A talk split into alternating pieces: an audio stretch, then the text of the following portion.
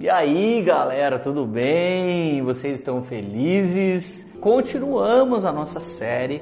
Quero falar da coisa mais importante, do maior acontecimento que pode acontecer na minha e na sua vida. Não existe acontecimento maior que esse na Terra. Tem um acontecimento maior que esse que é depois que você sair da Terra, ou talvez para alguns de nós nem vai ser quando sair, mas na saída desse tempo, dessa era, desses tempos, tem um grande acontecimento, mas o maior deles, antes desse, é ser filho de Deus. Eu, eu me lembro de estar no quintal da minha casa e de repente eu ouvi minha vizinha, uma mulher sofrida, uma mulher de dores, uma mulher guerreira, vitoriosíssima, tinha vários filhos, marido na droga, muito doido, e ela lavava roupa não só para ela, mas ela lavava para a rua toda, e assim ela sustentava os filhos dela. Mas eu me lembro que um dia ela estava lá reclamando, ela, ela dizia: Deus, não é possível que eu sou sua filha. Se eu sou filha de Deus, por que, que eu estou passando por isso? Por que, que eu estou vivendo nisso? E de verdade, eu acredito que o nosso entendimento sobre filho de Deus é, é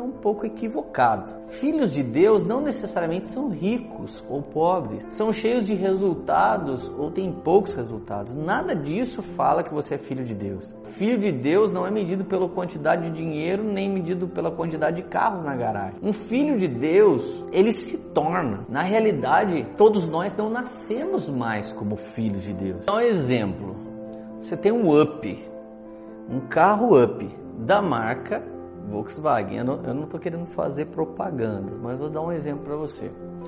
Você tem um Up da marca Volkswagen. Quem fez esse Up? A fábrica Volkswagen. Mas esse Up é de quem? É de quem comprou. Se você comprou esse Up, você é dono desse Up. Se você financiou esse Up, o banco é dono desse Up. Brincadeira. Mas de verdade, tá aqui um exemplo de criação e filhos. Deus fez tudo, todas as coisas foram feitas por Deus e nenhuma delas foi feita sem Cristo. E todas elas foram feitas com o poder do Espírito Santo. Então a Trindade, ela, ela era atuante, ela é atuante, mas naquele tempo ela foi atuante na criação da terra. Então tudo que estava na terra é criação de Deus. Agora, o homem quando perdeu né, a sua conexão com Deus ao cair no Éden, ele perdeu também esse relacionamento pessoal. A de então, o homem passou a precisar de um Salvador, de um Redentor, de um novo Senhor. Naquele momento, toda a criação passou a ter um Senhor. O príncipe das trevas, que enganou Adão e Eva, passou a ser Senhor de todas as coisas. Mas à medida que o homem recebeu o sacrifício de Jesus, Ali veio a oportunidade de trocar de Senhor, ali veio a oportunidade de ter um Salvador, ali veio a oportunidade de ter um Redentor. Então, olha só o que diz o texto, que coisa maravilhosa. Evangelho de João, capítulo 1, versículo 11: Veio para os que eram seus, mas os seus não o receberam. Verso 12 fala de todos nós agora. Contudo, aos que o receberam, aos que creram em seu nome, deu-lhes o direito de se tornarem filhos de Deus, quais não nasceram por descendência natural, nem pela vontade da carne, nem pela vontade de homem algum, mas nasceram de Deus. Então, olha só.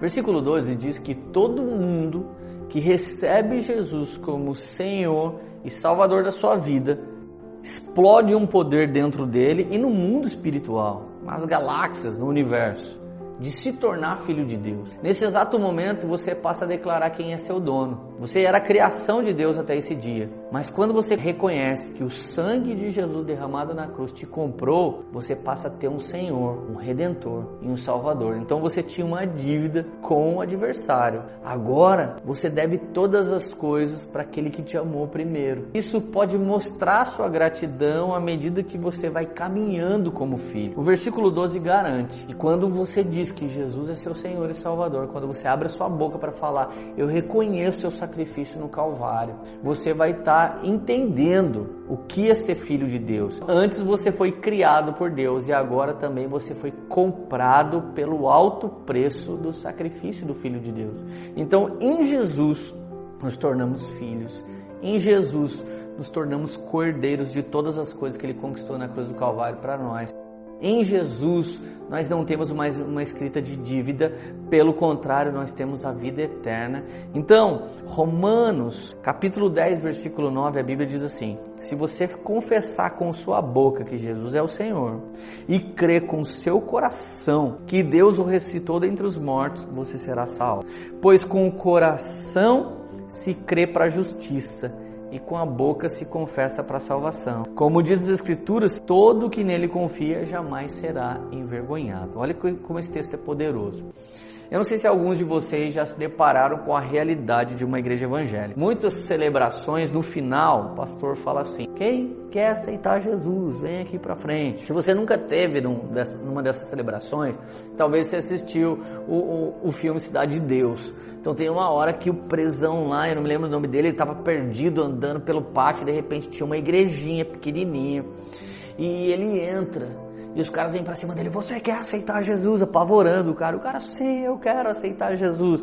Gente, esse ato de muitos pastores, esse ato do filme, é um convite para você vir e dar a sua vida para aquele que realmente é dono da sua vida. Ah, mas ele tem, ele tem minha vida. Às vezes, os vícios têm mais a nossa vida do que Cristo, às vezes o pecado tem mais a nossa vida do que Cristo, às vezes a corrupção tem mais a nossa vida do que Cristo.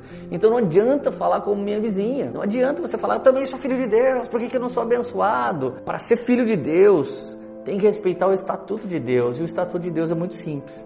Ele enviou o filho dele para ser sacrificado no lugar de toda a humanidade. E à medida que você crê nesse sacrifício e reconhece que Jesus pagou pelo que eu e você não podíamos pagar, você já se tornou filho. E ir lá para frente quando um líder espiritual te chama para erguer a sua mão e confessar Jesus é muito legal, muito bonito. Mas você pode ir embora daquele lugar só tendo tendo ido lá na frente fazer um rito religioso, falar, ah, já fui, já aceitei Jesus. Mas de verdade, sabe que dia que você aceita Jesus? O dia que o pecado, o erro, a corrupção, a falha te chama e você fala, não, eu não quero isso, porque um filho de Deus não vive assim. Então, nesse exato momento, você está juntando o que está dentro do seu coração com aquilo que você está externando com a boca. Então Jesus fala que o que mata o homem é o que sai da boca, porque procede do coração. E, e, e, o contrário disso seria o que? O que traz vida ao homem é aquilo que sai do seu coração, quando ele profetiza vida. Então, se você é um filho de Deus, entenda uma coisa: Jesus é seu Senhor, Jesus é seu Salvador. E se até hoje você não se sentia um filho de Deus, você pode fazer essa oração agora.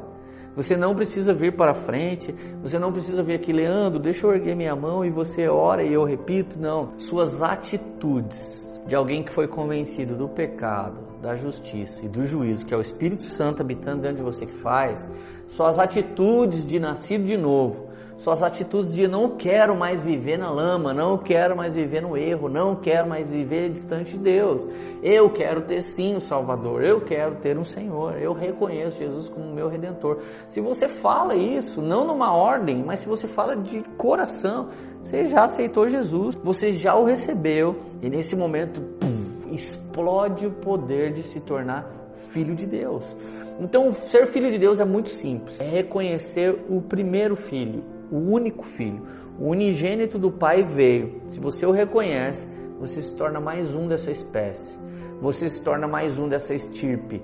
Você se torna mais um, um cordeiro que reconhece que em Cristo tudo de Deus converge. Em Cristo a cura, em Cristo a transformação, em Cristo a libertação, em Cristo a restauração e a coisa mais preciosa que é em Cristo, a verdadeira religião. Somos religados a Deus. A palavra religião significa religar. Aquilo que o pecado desligou, Jesus tem o poder de religar. Então Jesus nos liga de volta a Deus. E aí você faz uso do outro vídeo. Começa a orar, a oração que Jesus nos ensinou. Então você não só é filho, mas você começa a se relacionar com Deus Pai. E você, à medida que se relaciona, vai se tornando, vai sendo transformado à medida que você o adora, é à medida que você vai sendo esculpido segundo a natureza dele.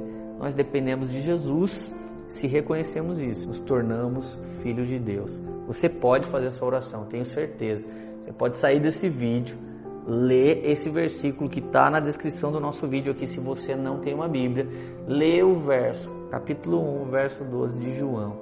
A todos quanto o receberam, deu-lhes de graça o poder de se tornar filho de Deus. Vamos lá, como genuíno e verdadeiro filho de Deus, reconheça Jesus como Senhor, Salvador e Redentor da sua vida. Deus abençoe. Se você acredita que alguém precisa mergulhar nessa verdade, envia para ele, faça a corrente do bem, manda isso para a galera. Deus abençoe você. Grande abraço, valeu.